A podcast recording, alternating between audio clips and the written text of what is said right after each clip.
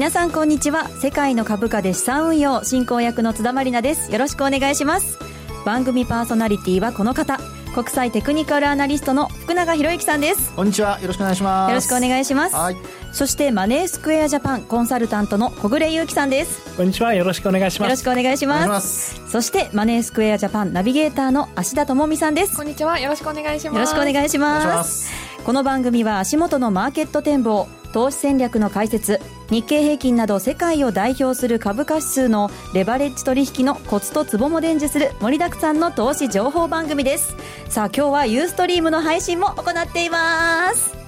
ユーストの日はリスナープレゼントの日。詳細は番組のどこかで発表しますのでお聞き逃しなく。ユーストリームの視聴方法は番組ホームページをチェックしてください。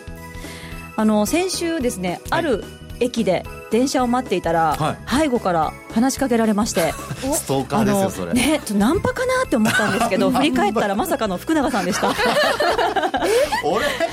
福永さんにばったり、ね、そうお会いしたんですよね先週。びっくりした。俺俺ストーカーじゃないです。俺とか言ったんですけど僕ストーカーじゃないですよまさかね駅でお会いできるなんて。ため玉ありますね。もうぶっ放してきましたねもう本当。はいトレードのことで悩んだらあの日のあの時間の電車に乗りたいと思います。さあそれでは早速番組を進めていきましょう。どうぞ最後までお付き合いください。世界の株価で資産運用この番組は日経平均株価やニューヨークダウが取引できる株価指数 CFD のマネースクエアジャパンの提供でお送りします世界の株価で資産運用。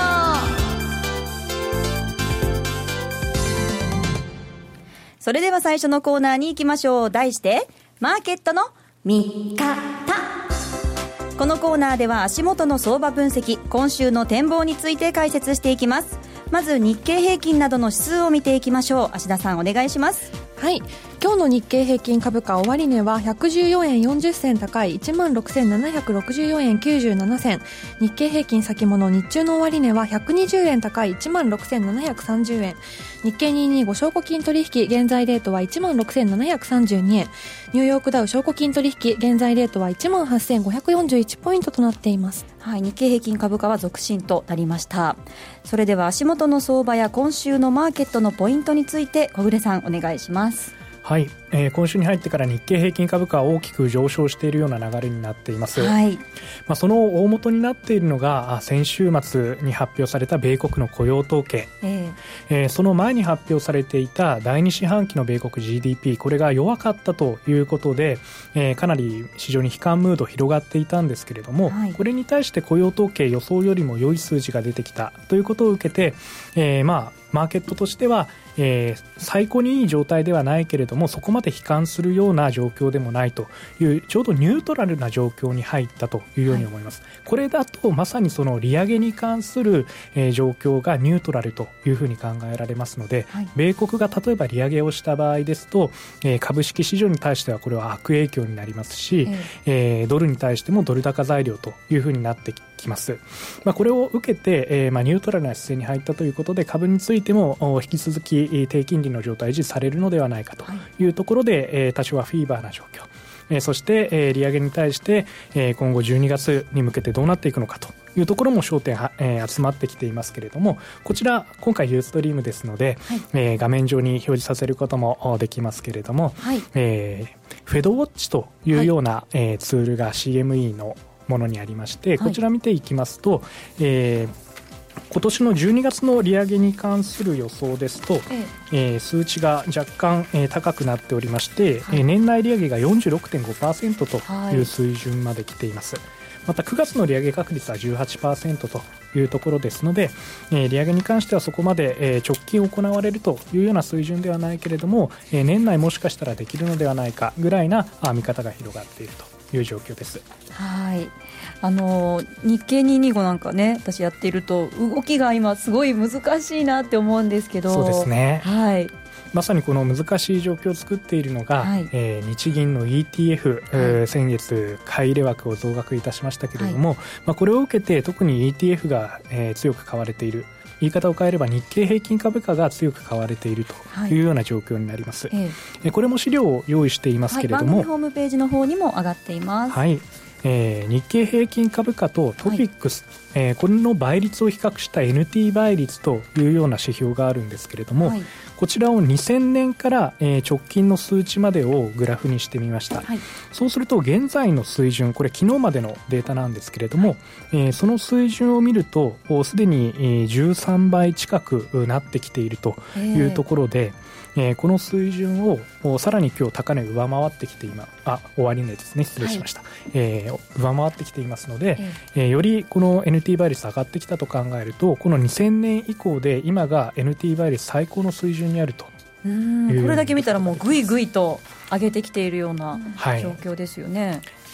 えー、別の言い方をすれば日経平均は確かに上がっているんですけれども、はい、えー、トピックス株式市場東証第一部全体はまだついてきていないと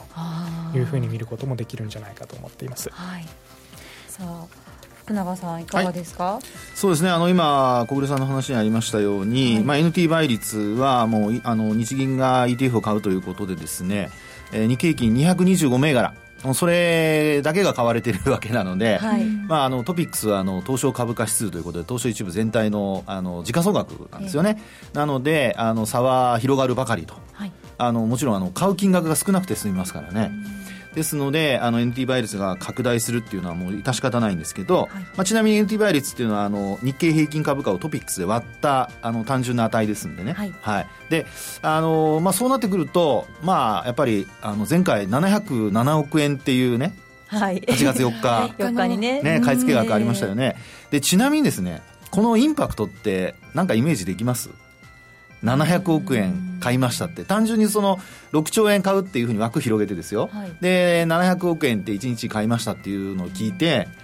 イメージが湧かないと、要はこれからどうなるかっていうののあの、まあ、判断につながらないじゃないですか、はい、そこをやっぱり考えてほしいんですよね、はいはい、あのまあ、リスナーの皆さんも。ええ、なので、えー、ちなみにその700億円っていうと、昔はですね、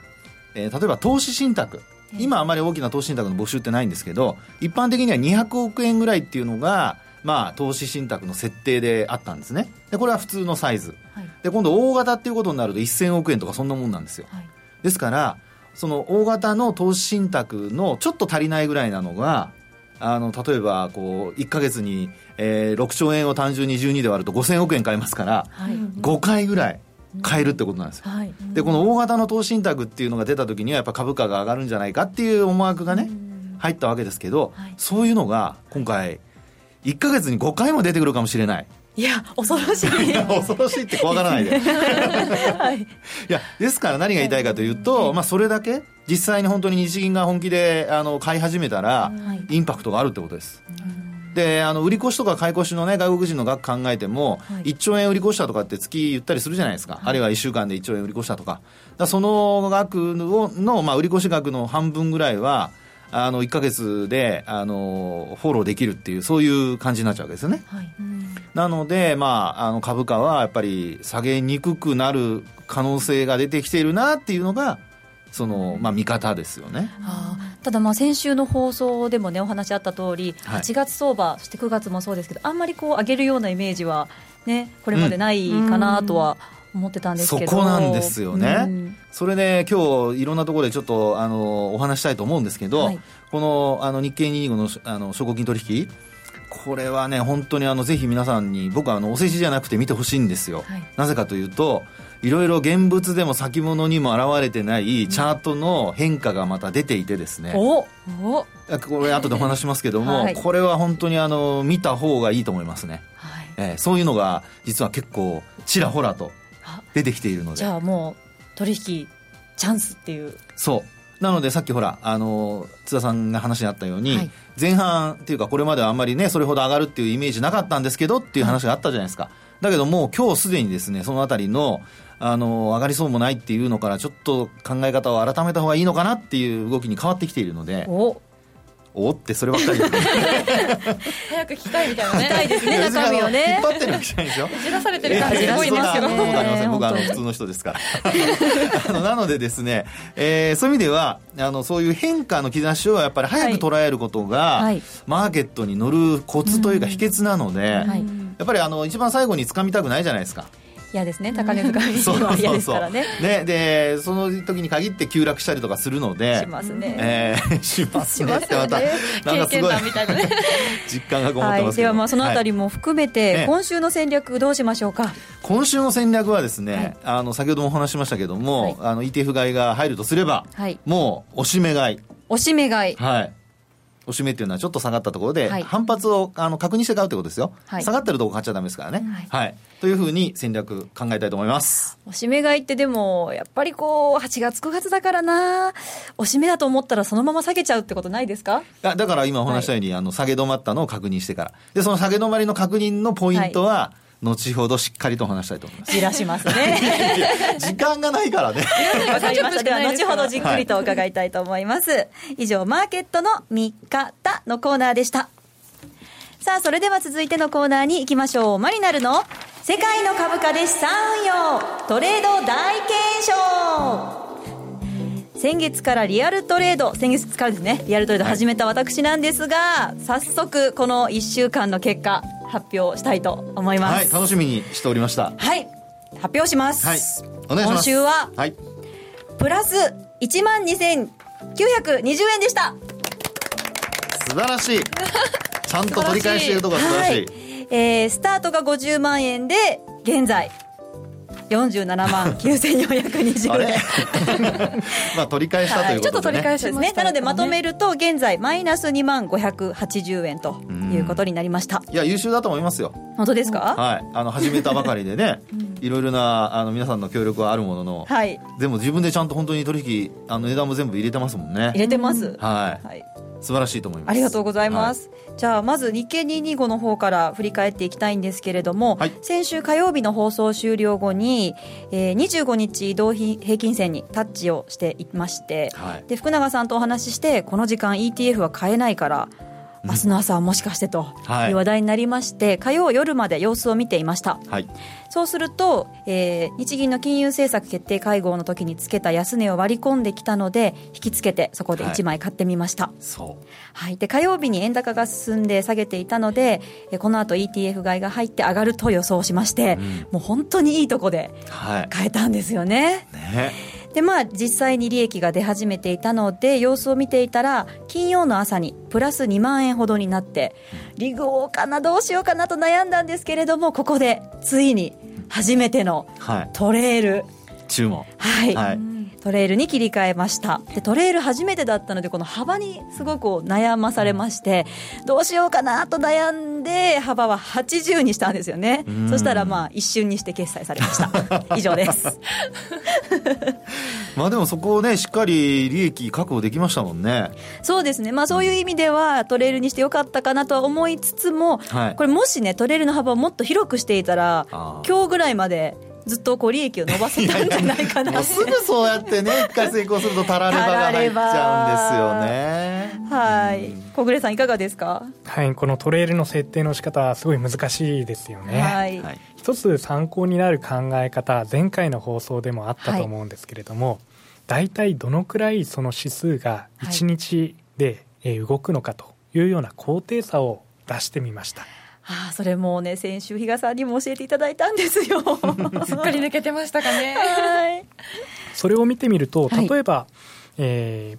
ー、2016年の1月から、はい、えー、直近昨日までの日経225証拠金取引の1日の上下の幅というのが444円とい。う幅あるんですね、はい、これ思っていたよりもかなり大きいと思われるリスナーの方も多いと思いますけれども、ね。はい、実は1日にこれだけ動いてしまう、はい、なのでここでやはり80円とかえー、設定をしてしまうとやはり少しの揺り戻し等で、えー、ついてしまう可能性がありますので。本当一瞬でつきましたからね。そうですよね、はい、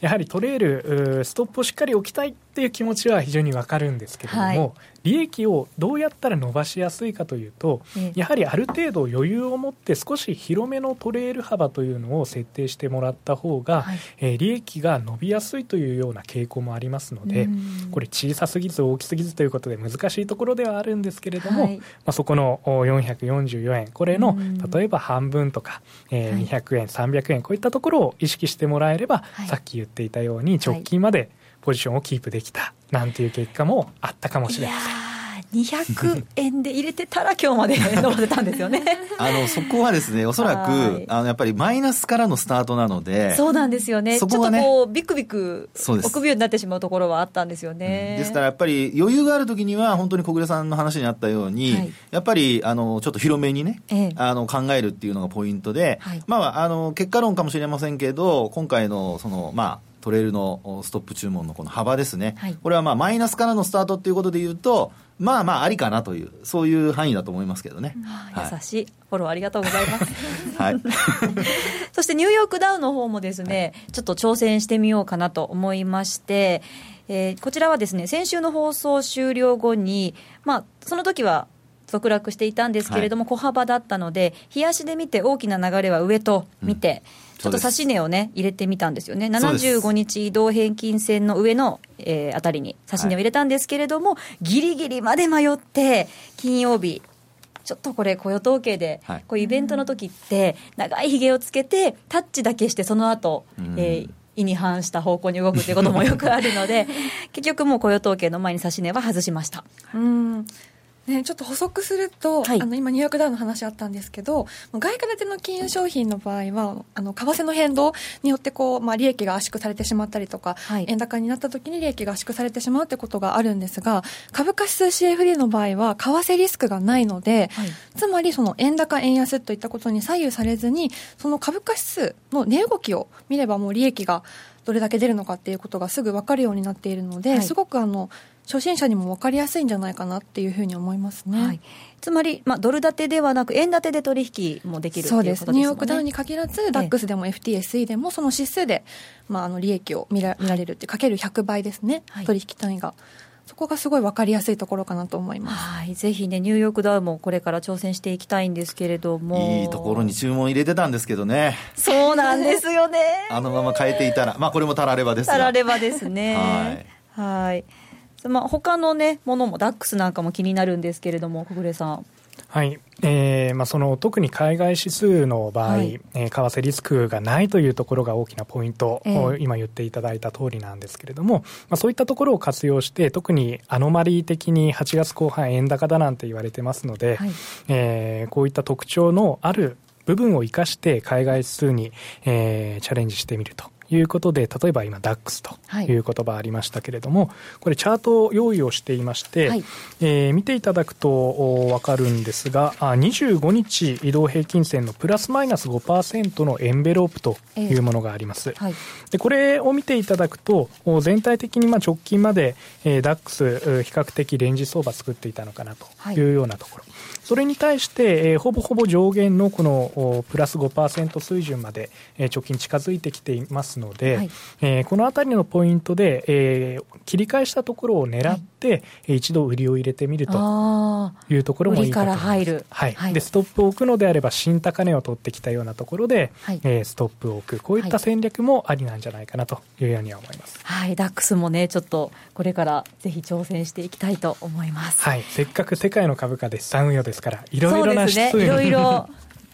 挑戦したいと思います。はい、はい、じゃあちょっとこの私の取引を踏まえて、福永さん。はい、えー、今もちょっと話出ましたけど、えー、あの、トレールに関しての考え方なんですけど、はい、さっき、あの、まあ、マイナスからスタートしているってことはあるんですけど、ここで注目してほしいのは、今のダックスの指数もそうなんですが、はい、25日線って上向きなんですよね。はい、で、あの、今、あの、まあ、僕もレポートにもいろいろ書いてるんですけど、あのそれなんかをご覧いただくと、え CFD のこのチャートがちゃんと出してあるんですね、はい、でそこにはですねちょうど25日線のところで止まってで8月4日も ETF 買いが入ってですね、はい、それで25日線上回ったっていうそういう流れになってるんですね、はい、ですからあのトレールを考える時もあの25日線が上向きだったら広めに取る、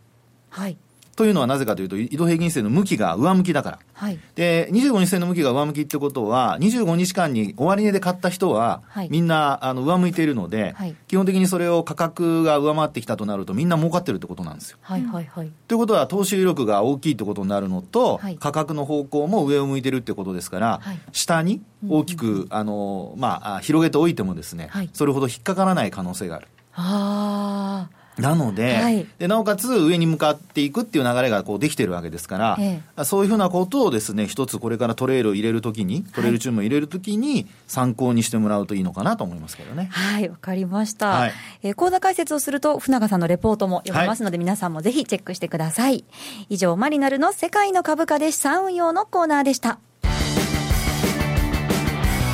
M2J インフォメーション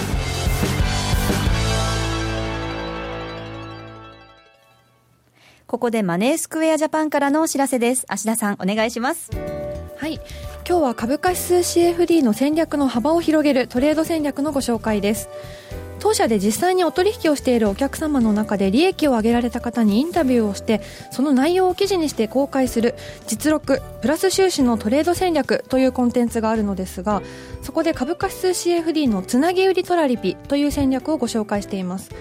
これは信用取引のつなぎ売りという手法とトラリピを組み合わせた戦略でトラリピが利益の獲得を狙いやすい反面下落の局面では評価損を抱えやすいという特徴をうまくカバーしています、はい。反発局面に売りトラリピを仕掛けて両立てにすることで下落局面でも評価損が拡大しないので下がっても嬉しい状況を作り出せるという画期的な戦略なんです津田さんも記事は読めましたか？はい読ませていただきました。あのインタビュー形式で話し言葉で説明されていたのでとっても読みやすかったです。図の解説もあったので初心者の私でも分かりやすかったです。はい。あの儲かっている人が何を考えてトレードしているのかっていうのがここまであの掘り下げた記事はなかなかないと思うので、はい、結構読みごとな読み応えのある内容になっていると思います、ええはい、トレード画面の右側にあるニュースというタブからレポート一覧を開いて7月28日付の実録プラス収支のトレード戦略株価指数つなぎ売りトラリピという記事からご覧ください。はい講座を開設すれば誰でも読めます。講座をお持ちでない方は世界の株価で資産運用番組ウェブサイトにある新規講座開設キャンペーンのバナーからお申し込みください。芦田さんありがとうございました。ここでお知らせです。6月27日から東京金融取引所がニューヨークダウ証拠金取引の取り扱いを始めました。マネースクエアジャパンは日経225やニューヨークダウをはじめとした株価指数による資産運用の魅力を伝えるセミナーや実践に役立つ情報を発信し多方面からサポートします。運用初心者から経験者まで幅広い投資家の株価指数での資産運用を応援する M2J 株価指数スペシャルプロモーション詳しくは世界の株価で資産運用の番組ウェブサイトにある M2J 株価指数スペシャルプロモーションのバナーから特設ページをご覧ください。当社の取扱い商品は投資元本以上の損失が生じる恐れがあります。契約締結前交付書面をよくご理解された上でお取引ください。金融商品取引業関東財務局長金賞第2797号株式会社マネースクエアジャパン以上 M2J インフォのコーナーでした。福永博之のマーケットトピック。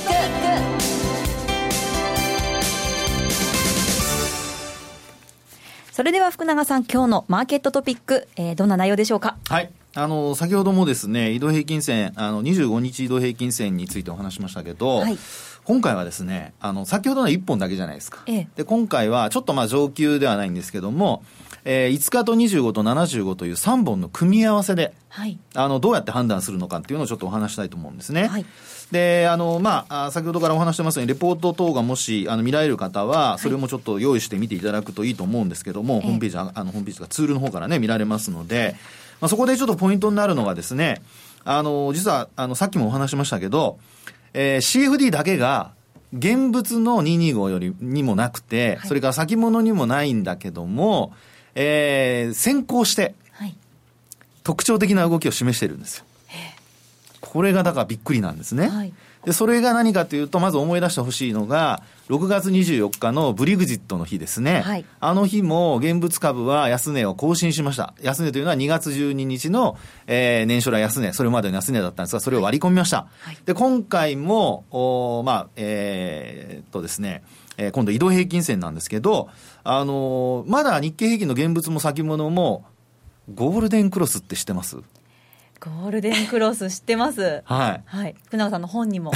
書いてありますね。はい。あの、短期の移動平均線が中期の、はい、あの移動平均線とかそういうのを超える、はい、下から上に抜けるっていうのがゴールデンクロスなんですね。はい。で、今回、あの、今日、まあ、昨日からなんですけどね、これ今日もう朝始まったところからそうなんですけど、はい、実はこの CFD の日経225証拠金取引は、えー、5日線がですね、75日線を上抜く、ええ、それから25日線が下向きではあるんですけど、75日線を上抜くというですね、はい、ゴールデンクロスが発生してるんですよ。発生しましたか？そう。はい。ね、現物とか先物はまだそこまで追いついてないんですけど、ええ、225の方が、あの、証拠金取引の方が先んじて動いてるんですね。はい、で、えー、なおかつ今日、あの、朝方あんまりこう強くなかったと思うんですよ。はい。現物の指標を見てても。そうでしたね。ね。ところが引きにかけてじわじわじわじわ上がっていって、ほぼ高値引けで終わってるじゃないですか。そうですね。ね、トピックスもその後追いかける形でいってます、あの、上昇してますよね。はい、NT 倍率の話がありました。あの、拡大はしてるんですけど、一応現物株、まあトピックスの方も追いついてきてると。はい。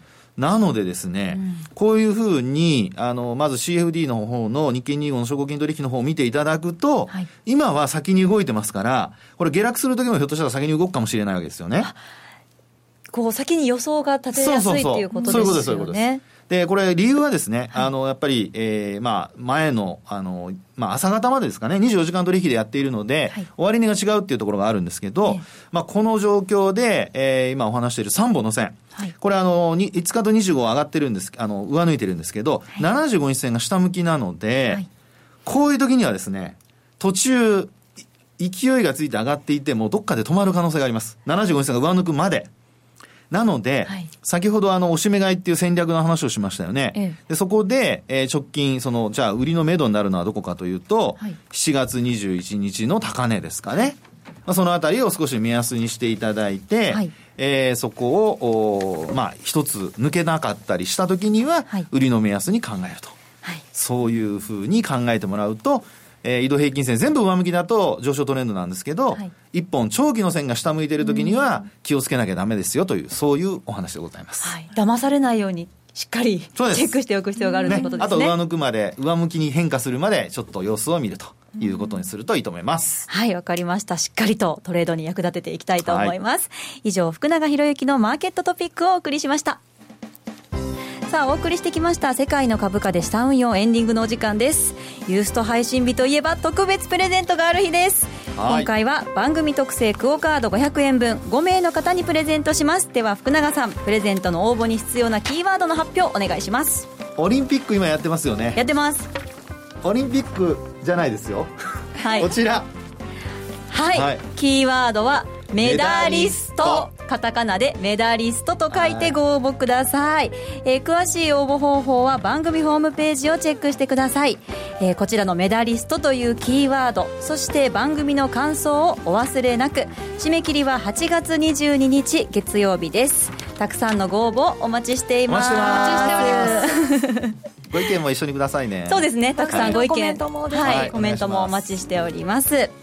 さあここまでのお相手は福永博之さんマネースクエアジャパン小暮優樹さん